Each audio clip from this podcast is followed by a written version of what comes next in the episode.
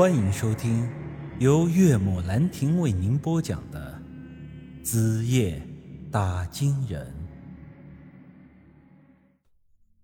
听他说了这话，我是气得差点儿把桌子给掀了。不过我还是勉强理智的控制住了自己。我要是真的掀桌子打烂了他仅有的几个破碗。他以后恐怕是连吃饭的家伙也都没了。可怜之人必有可恨之处。我这时候感觉自己是领会到这句话的意思了。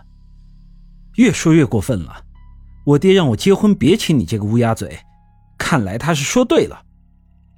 我放下了手里的酒杯，收好了于书瑶的喜话，气冲冲的离开了。这时候，我终于理解了村里人为什么那么讨厌他呢？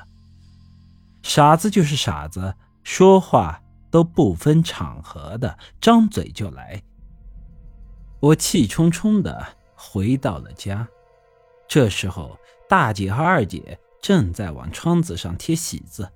见我这副模样，二姐向我问道：“小雨，你这是咋了？”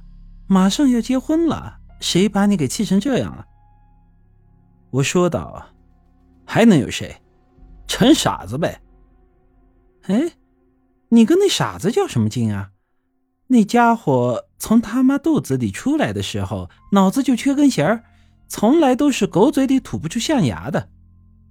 我说小雨啊，咱们家这婚宴可千万不能请他呀。我说道：“请他。”我下辈子结婚都不会请他，什么东西？不得不说，陈大山的话是真的把我给气着了。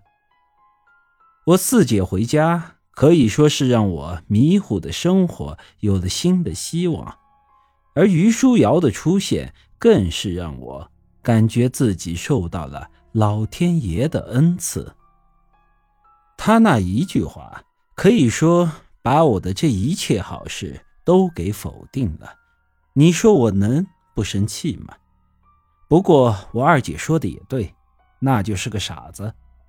她说的话我没必要太在意，就当是耳旁风，左耳进右耳出就行了，免得给心里添堵。事情再说回我和于书瑶的婚事。就在我从陈大山家回来的这天下午，四姐和姐夫于玉文又驾着驴车回来了，说是要带我去于家吃顿饭，顺便见见我未来的老丈人和丈母娘。据我所知，如果不算上我四姐的话，于家现在一共是四口人，也就是。我老丈人两口子加上于书瑶和于玉文，说出来你们可能都不信。我和于书瑶从订婚到结婚的前一天，我居然一次都没有去过于家，也从来没有见过于书瑶的父母，就连于书瑶本人，我也总共才见了两次。我们这婚事基本上就是靠我四姐和姐夫的几句话就定下了。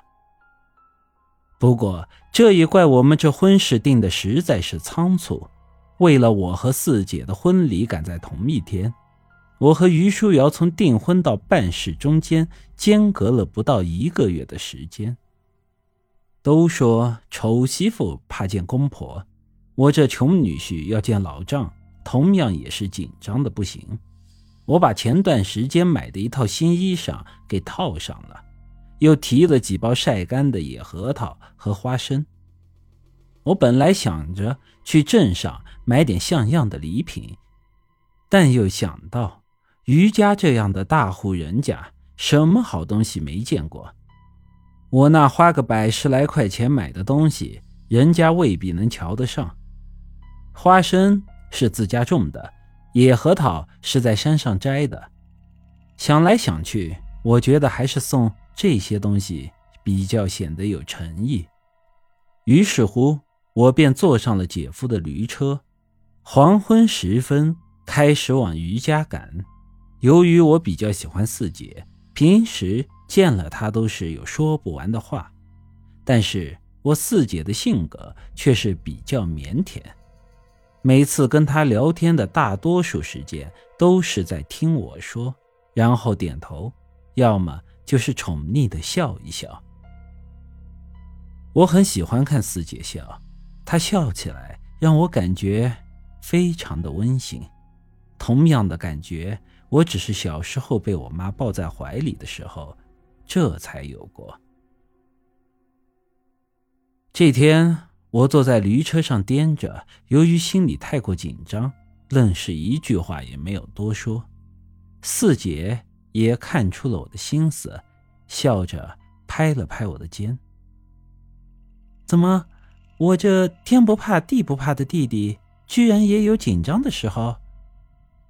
说实话，我真的很害怕，待会儿吃饭的时候不小心漏了短，要是被老丈人和丈母娘看白了，再临时变卦，觉得我配不上他们的女儿，那我之前二十几天可就白高兴了。